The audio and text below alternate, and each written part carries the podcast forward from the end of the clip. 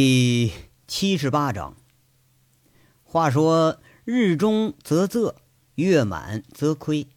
不管是佛说的因果循环、报应不爽，还是党说的惩前毖后、治病救人，虽然为善者不一定会有善报，但作恶者多多少少总归要有恶报。在国家机器开动的时候，不是说哪一个人、哪一个团伙或者组织可以抵挡得住的。赵宏伟没想到，杨伟在行将就死的时候，还要给他下个套，还要给他下一个很逼真的套，而且还亲口告诉他这就是个圈套。这是一个给聪明人下的套，把他给勒到脖子上了。省界四十三公里处，杨伟所说的手下悍匪是江汝成从武警总队借回来的兵。赵宏伟手下古铁明带着三十多名黑窑余孽，准备把这批货给抢到手，却不料被一百多名武警给打了个反包围。荷枪实弹的武警打开了散兵线，三十多人只开了一枪，便遭到了致命的打击。一百多支七九式微冲鸣枪示警，就算是你杀过人、放过火，也被这阵势给吓破了苦胆。三十二人全部就擒。利剑再一次出鞘了。这是一次对凤城毒品市场的大清洗，已经掌握的二十三名托家，接近三十个窝点，近百名嫌疑人的一场大清洗。很多人是睡在床上，被液压破门器给捅开了门，直接抓走的。这些窝点也正如张处所料，确实多多少少都藏匿着货，只不过呀，这些都是次要的。有和省厅特勤交易的记录，这就足够了。天煞又遭遇了一次动荡，张成、货车司机以及七名涉案人被押上了警车。谁都不相信这个常年一脸笑意的人他会犯什么罪。天煞董事长陈明凯、董事薛平得到了凤城缉毒支队的正式传唤，齐玉娇在凤城住处被刑事拘留。他正行色匆匆地收拾行李呢。柳飞刚刚走进电视台大门，就被警察给控制了。这个女人依然很嚣张，嚣张到说要打电话找人的程度，可能连她自己都不知道自己犯了有多重的罪。最后一个大佬浮出水面的时候，却是让人很震惊，不是别人，而是现任凤城市政法委书记张民生。柳飞。是这个人的情人。这人被带回缉毒支队的时候，有一多半人都认识。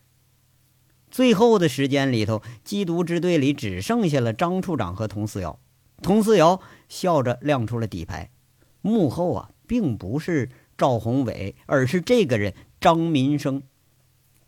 其实啊，这个案子由来已久，省厅掌握的比想象中还要多。在凤城发现一系列毒品案件的时候，佟思瑶一直怀疑问题出现在长平一线。最可疑的就是赵三刀、古建军领导的黑车队。这一基于分析的方案向省厅汇报，并未获得批准。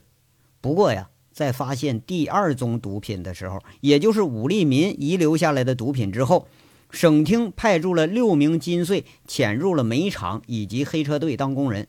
虽然说没有发现这毒窑的所在地，但是却无意中发现了张民生和朱前锦勾结的部分证据。而且呀，凤城近两年抓的大大小小的毒贩子都在公安局脱逃，或者以其他名义取保候审，或者监外执行了。这才有了后来缉毒支队全体封闭，省厅的查证从支队长到外勤，涉及私放嫌疑人案件三十余宗。原队长就是那位被枪爆轮胎的人，从这个人最终牵涉出了张民生。这些事儿多多少少都是出于上级领导的授意。线索连着线索，这一案件的最终突破是由于上官日成的交代。曾经和缉毒支队关系最近的人受益最多，但关键的时候他咬得最狠。不为别的，上官日成知道咬死这些人，自己才能有希望。有了缉毒警察做后盾，这才使得凤城的毒品市场它如此的嚣张，数年里头巍然不倒。张民生不但是赵宏伟的幕后支持者，而且还是朱前锦的警方代言人。十年前，当长平公安局局长的时候，就是此人把朱前锦从监狱里给捞出来了，最终成就了长平这位大佬。这是一个乱局，涉黑、涉黄、涉毒、涉暴。和经济、司法权力结合到了一起，才产生出这么个怪胎。就像朱前锦是个披着合法外衣的怪胎，甚至是披着政协委员身份的怪胎。就像赵宏伟，他是个隐藏最深的怪胎。整个案件里头，杨伟是个意外，这赵宏伟他也是个意外。没有人想到杨伟会是警方布下的一个棋子儿，这个恶名昭著的人，任谁一看他也应该是个专政对象啊。但同样也没有人能想到赵宏伟会组织起这么大的制犯网络，谁也没有把这毫无案底、家世清白的赵宏伟给牵到这事儿里来。就像说，没有人相信恶名昭著的杨伟他也会是警方的线人。博弈之间。谁又能说得清谁输谁赢啊？利剑行动打响之后十五个小时，最后一个落网的是赵宏伟。发现不对劲儿的赵宏伟脱逃出了凤城，在中州飞机场落网了。已经登上了直飞香港班机的赵宏伟一家人，在被警察带下飞机的时候，依然很冷静，冷静的脸色有点煞白。可能他做梦都没想到。最终导致他落网的也是那个行将就死的人。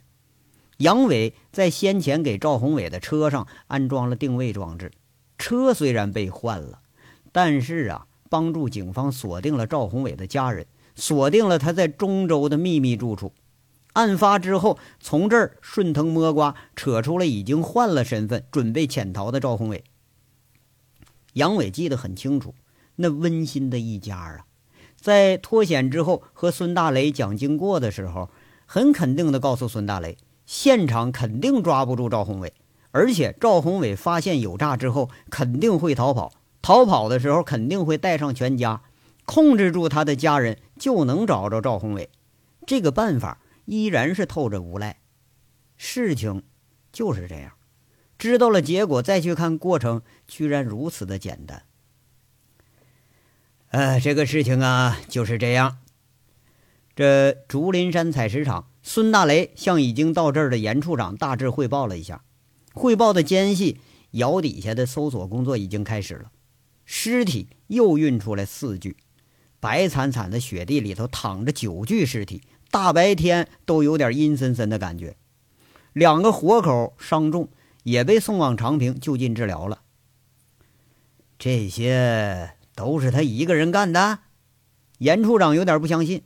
长枪短枪搜出来十几条，那就是自己手下的特警来收拾这帮人都得费点手脚。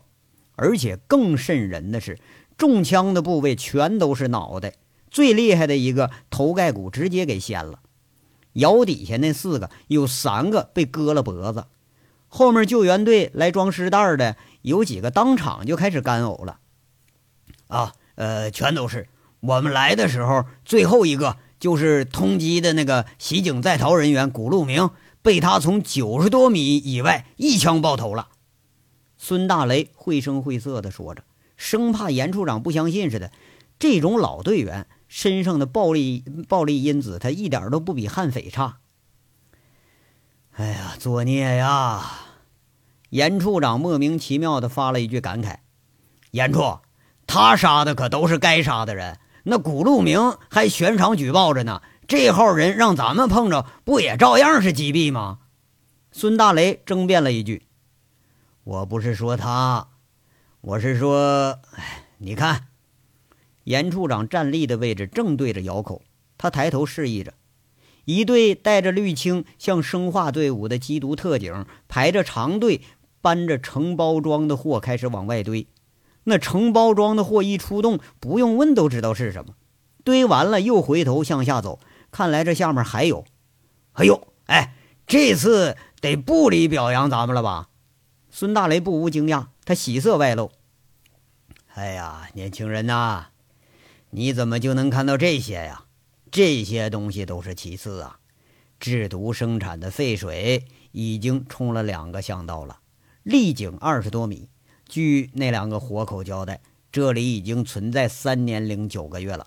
也就是说，毒水向地下渗透了这么长的时间。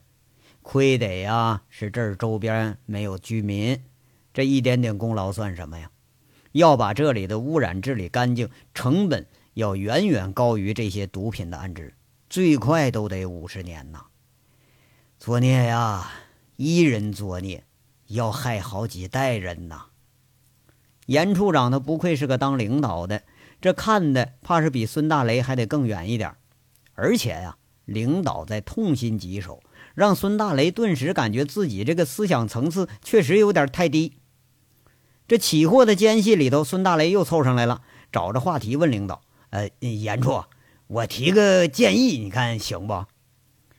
看你今天表现不错，那你说吧。”严处长这么一说，孙大雷高兴了，高兴的说着：“等那个杨队长伤痊愈了，能不能把他请到咱们总队，给咱们外勤做做报告啊？”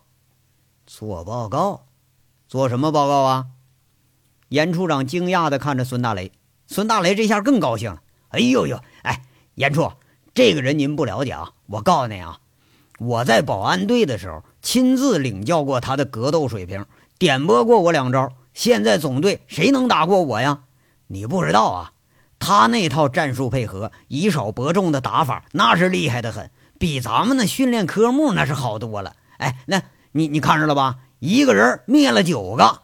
我们队长这人那牛气的很，我是服气的很。回头给咱们做个英模报告，给大家提提士气。什么什么英模？我说孙大雷啊，你是谁的队员呢？谁是你的队长啊？你懂不懂点组织性和纪律性啊？你在纪律队伍里头，人家在流氓队伍里头，哎，可真有你的呀！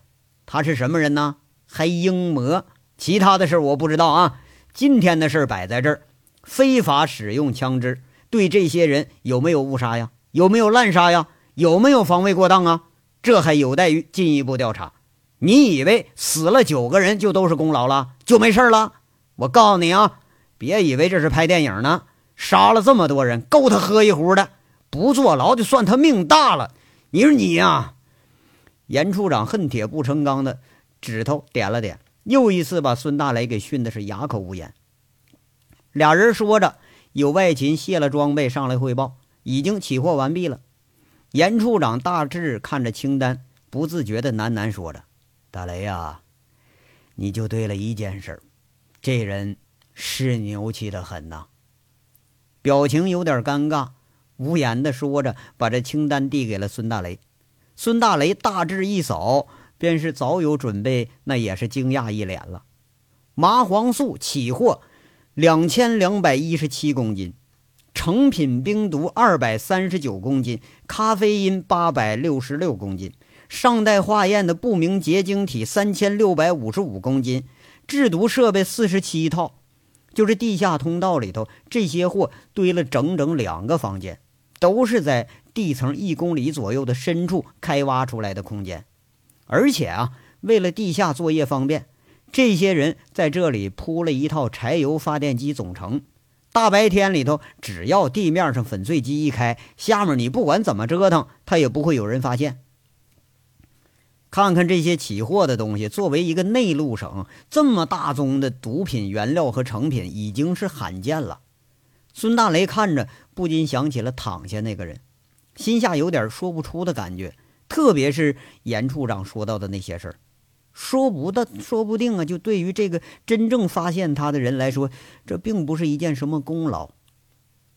轰轰的声音在头顶上响起来了，看着头顶，潞州武警调拨的直升机到了，停着的空地上，远远一看是大领导江副厅长亲自来了。不管是领导还是队员，一脸的意气风发。其实和孙大雷的心里差不多。能亲自参加一起大案，无疑是自己生涯中最值得骄傲的事儿。或许在若干年之后，可以在自己的履历上写着：“我亲自参加了利剑行动竹林山特大毒品案的侦破工作。”这对于警察，这是一生的骄傲。同样兴奋的孙大雷，被自己的领导泼了一瓢冷水之后，慢慢的明白了其中的关窍，想着已经昏迷或者已经躺到手术床上的杨伟，这一次功劳有多大，他不知道。那要是细追究起来，怕是不小。九具尸体的死因、现场使用的武器，都会被刑警挖个底儿朝天。那没有毛病的事儿，都得让人挑半天，何况这队长本身他就是一个浑身都是毛病的人呢？哎呀，队长啊，何必呢？你这次要是死了，肯定也没人追认你当烈士。孙大雷摇摇头，他突然冒出这么一个怪怪的想法，对杨伟敬佩之余，多了几分可惜，几分怜悯。现在这个时候，如果让躺在病床上那个人知道了这些情况，不知道他会作何感想。事情就是这样。林寒静坐在休息室里，对面坐的是韩雪，她静静的把前因后果说了一遍。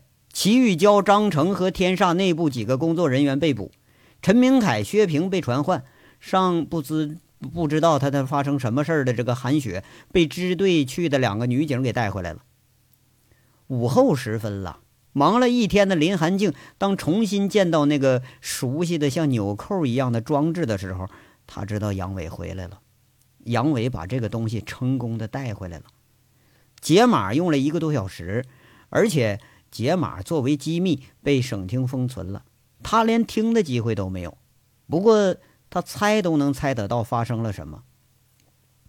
谢谢您，您是警察？韩雪眨着眼睛，不知道这个时候他是个什么感觉。啊，不是，我是杨伟的一个朋友，普通朋友。昨天早晨出事前，他告诉我这些事儿你不知情，让我在案发的时候把你给带回来。林寒静很冷静，让他诧异的是，韩雪也很冷静。这个我相信，他从来就这样，一遇到事儿喜欢逞英雄，喜欢自己扛着。他是伤的重吗？韩雪说了一句，手里拨弄着杯子，震惊可能要大于事情的本身。没想到不经意的来一次奉承，这背后还有这么大的阴谋。不知道，应该轻不了吧？林寒静语气里很黯然。也不知道是他的缘故还是我的问题。每一次见他时候，他都是一身伤。这次我一直听说他在凤城怎么好怎么好，谁知道我一来，又是这样一个结果。我可真没想到，薛平和娇娇这两个人是这么一对东西，合谋着来害他。韩雪无奈、无助，还不无惋惜的说着：“他说，这个地方现在很乱，出事的时候让你离开这儿，走得远远的。”林寒静说着，把一样东西递上来了。韩雪一看，惊住了，一对钻戒放在了一张银行卡上。林寒静注意着韩雪的变化，静静的说着：“走的时候，他身上的东西全都放下了。这一对戒指，他让我转交给你。房子卖了，不过钱没留下多少，只剩下五十万了。其实他一直和葛律师保持着联系，你的情况他很了解。本来想把这些钱让葛律师转交给你，可是又怕你这性格强不要，所以。”托我全部转交了。韩雪的眼睛，一泓秋水一般的眼睛，如蓄着水决堤而扑簌簌开始直流，抿着嘴，嘴唇在颤着。她不知道该说点什么，却是没拿那桌子上的东西。我这人呢，比较八卦，喜欢成人之美。男人什么心理，一般情况下看得出来。不过杨伟的心理。我到现在都没看明白，看似是一个很浅薄的人，我到现在都还没看明白他。我听我哥说起过你，我哥哥是林国庆，你们见过面。我一直以为你们情缘已尽，可是在他解下这些东西的时候，我突然发现你在他心里一直还有着位置。林寒静无言的摇了摇头，韩雪抽泣着，缓缓的说着。现在说这些又有什么用？钱我不要，虽然我是冲着钱来的，可是这钱我不要。他也不富裕，我不能在他有难的时候再往那伤口上撒盐。我能见见他吗？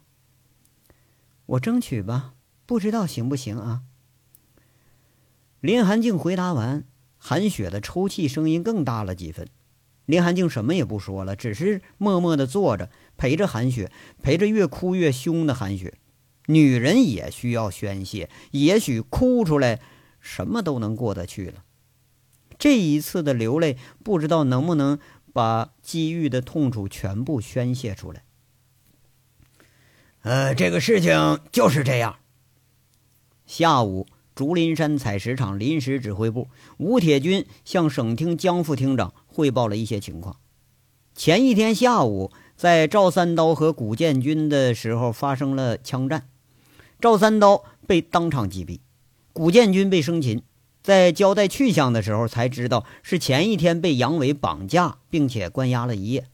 而且在此之前，红星煤厂的枪战案件前后的审讯，把罗光宇牵涉进来了，又和同一个人有关，也是杨伟。赵三刀一起命案的重要知情人还是杨伟。朱前锦前一夜被人入室故意伤害，也和杨伟有关。朱前锦一口咬定就是杨伟。朱前锦呐，怕是最无法释怀的就是这件事儿。第一个交代的就是这些，还提供了一个让专案审讯员很震惊的事儿：他妻子被人强奸了。江汝成听得面有难色，摩挲着下巴问着：“这些事儿查实了吗？”“呃，除了古建军的绑架案，其他的还没查实。”吴铁军据实回答着。江汝成关切地问。那没交反腐败专案组是什么意思啊？啊，说要提起刑拘。吴铁军回答着，他心中苦涩不已，只怕让自己为难的时候，这是又要来了。这样吧，功劳啊不能抹杀，过错也不包庇，但现在这个人不宜刑拘，手术过后，呃，还处在重度的昏迷中，具体情况。你跟专案组讲清楚，刘书记那儿我来说。随后我会给你出具一份正式的档案，证明杨卫国同志是省缉毒总队为破获赵宏伟制贩毒品集团而向社会招募的特勤人员，受省厅督察条例监督保护。我给他一个编号。江汝成想了想，胸前起伏，仿佛想起了一天之内竹林山发生的惊心动魄。他眼色凛然，很正式的说着：“编号 A S W 七七二八，谢谢领导厚爱。”吴铁军猝然动容，有了这么一份档案和编号，就等于有了一个护身符，多多少少那总能管点用。说不定啊，再来个内部处理，重罪轻判，哎，轻罪免刑，这都有可能。不用谢我，哎，我这是在帮我。也是在帮你呀，张民生一伙。我们虽然已经在掌握中了，可是直接的起获毒品、端掉工厂，纯属意外，他的功劳不小。如果真的是一个社会闲杂人员干了这个事儿，我们的脸往哪搁呀？对了，这个不是你先提出来的，思瑶提前给我打过报告了，有备忘录可查。他确实有线人的身份，这样的话呢，我就好交代了。江汝成说这话时候，他不无得意。要说也是啊，那这样的话就可以堂而皇之的宣称，那是我们伟大的公安干警成功的破获了这一个特大的毒品制贩团伙，把所有涉案人员成功一网打尽了。吴铁军喜色外露的说着：“呃，还是要谢谢领导关怀。”我手下的这个兵啊，哎，竟竟能闯祸。江汝成正色说着：“你呀，先别高兴太早了。案子现在啊，都还是一团麻，谁也不知道里边究竟还牵扯着多大的事儿。就像你刚才说的呀，如果他真的是参与了这些黑事儿，真的是十恶不赦，真的是犯下了强奸罪，那可是谁也保不住他。江副厅长，我相信他的人品再差，他也不会犯这种罪。吴铁军正色的解释着：“哈哈，我也相信，我更愿意相信一个愿意舍身饲虎的人不至于这么下作。有没有其他隐情？让事实说话吧。”江汝成说着，结束了谈话。吴铁军、李泌要走的时候，江汝成想起来什么似的，喊了一句：“去。”看看你的弟子，看来啊，青出于蓝而胜于蓝呐。吴铁军愣住了，不知道领导的这句话是在肯定自己呀，还是在否定自己。其实啊，事情远远不像想象中的那样。凤城人民医院翻着 CT 图的大夫对着一脸焦色的文宣梅说着：“文医生，你是外科的。”对这些呀，您没经历过。上次我们救治两个吸食过量的，抢救过来那也是终身残疾了。这个病人小腿胫骨开裂，皮下组织大面积受伤，肝部已经出现积水现象了。本身这伤势就很严重，最难的还不是这些。受伤之后大量服用甲基苯丙胺压制伤口，毒性本来就大，跟着又过量使用吗啡。那暂时醒不过来很正常。文轩梅身后，金刚贼六和周玉慧都在那儿等着。急色匆匆的林寒静带着韩雪也来了，都是一脸凄色的看着穿白大褂的大夫。这都已经到了晚上了，手术过后好几个小时了，杨伟依然没醒过来。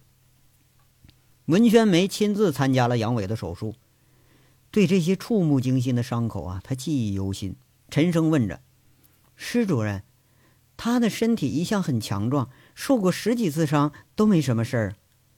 文医生啊，你是外科的，没有接触过这种吸毒者。冰毒最容易破坏的是中枢神经，这种伤啊，那可比外伤重多了。这大夫一说完，周玉慧愤愤地接一句：“他不是吸毒的。”金刚狠狠拍着桌子：“他是缉毒的，没办法才吸了一口。”你这大夫你怎么当的？你大夫被这几个惊的是亚瑟一脸。文宣梅赶紧推过俩人，黯然的问着：“那他什么时候能醒过来呀？”大夫摇摇头，有点讪讪的说着：“应该是能醒过来。冰毒导致的重度昏迷，只要不危及生命，都能醒过来。不过，不过什么呀？”不过，如果中毒比较深，破坏了中枢神经，那可能会留下并发症或者后遗症。那什么症状啊？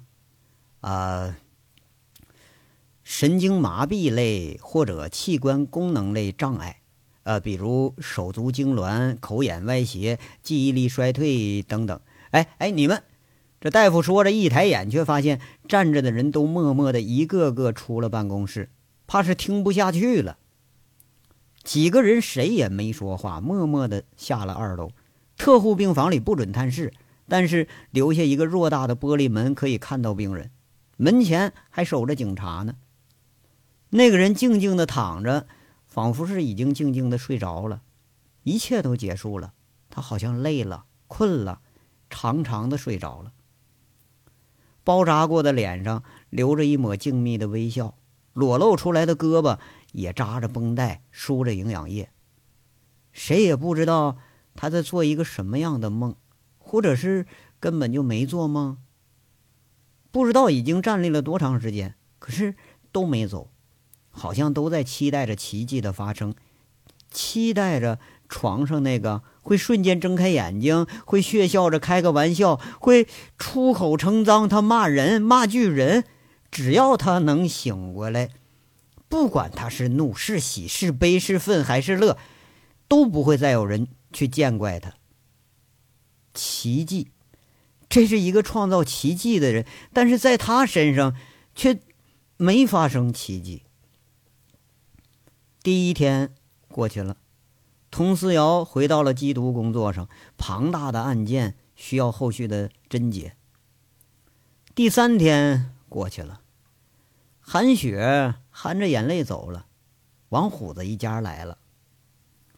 第五天过去了，金刚回牧场了，七叔一家子来了，然后又走了。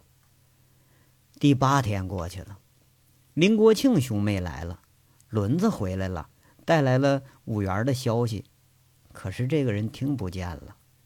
五元醒了，这个人却睡着了。两周过去了，该来的都来遍了，该走的都走完了。省厅设在这儿的看护暂时给撤了，佟四瑶又来了一次，看着依然没有醒过来的人，心里酸楚异常。诸多的案底牵扯着，也许让他永远的睡着，未尝不是一件好事。世界上啊，人很多，少了谁他也不会觉着寂寞。因为各自都有各自的生活，也许在黯然与惋惜之后，都会重新回到自己的生活里。不管发生了什么，生活它还得继续下去。一个月过去了，笼罩在凤城头顶几年的阴霾散去了，轰动一时的特大毒品案件已经成了市民茶余饭后的谈资。这个人依然依然在沉睡着，在他身上没发生过什么变化。如果说非得要找出一点变化来，那就是病房里冷清了很多，再没有了先前的络绎不绝的探视。莫非呀？这人情的冷暖都像是一杯茶，烫过了，热过了，剩下的也就全都是凉的了。要说没有凉的呢？是一个肥头大耳的胖子，拖儿带女的，而且拉着乡下媳妇儿，天天来。对于虎子一家，也许无所谓，不管是死了，不管是活着，还是说他不死不活的，都是兄弟。每天呐，都会像拉拉面一样，按摩着杨伟已经恢复的身体。这样做呀，可以防止他肌肉萎缩。每天呢，都会煮一盘红烧猪尾巴，等着大哥醒过来再吃。只是在做这些的时候，还是会骂骂咧咧的呀，骂那个躺着的人：“你装大爷，居然还得让他伺候着。”没有粮的呢，是周玉慧，每天啊，依然是抽出空来陪着杨伟说话。读读报纸，不过呢，与凤城大案相关的新闻铺天盖地。一个月之后，已经难觅踪影了。剩下的事儿也就剩下发呆了，看着病房发呆，看着病床上那个人发呆。还有一个没凉的是韩雪，也不知道出于什么心理，从大连去而复返了，脱下了红装。韩雪像一个饱经风霜的小女人，已然和大街上来来往往、那来回走的家庭主妇没什么区别了。头发散乱着，脸色憔悴着，躺着那个人呐，需要擦身子，需要定时翻身，需要定时接着便溺。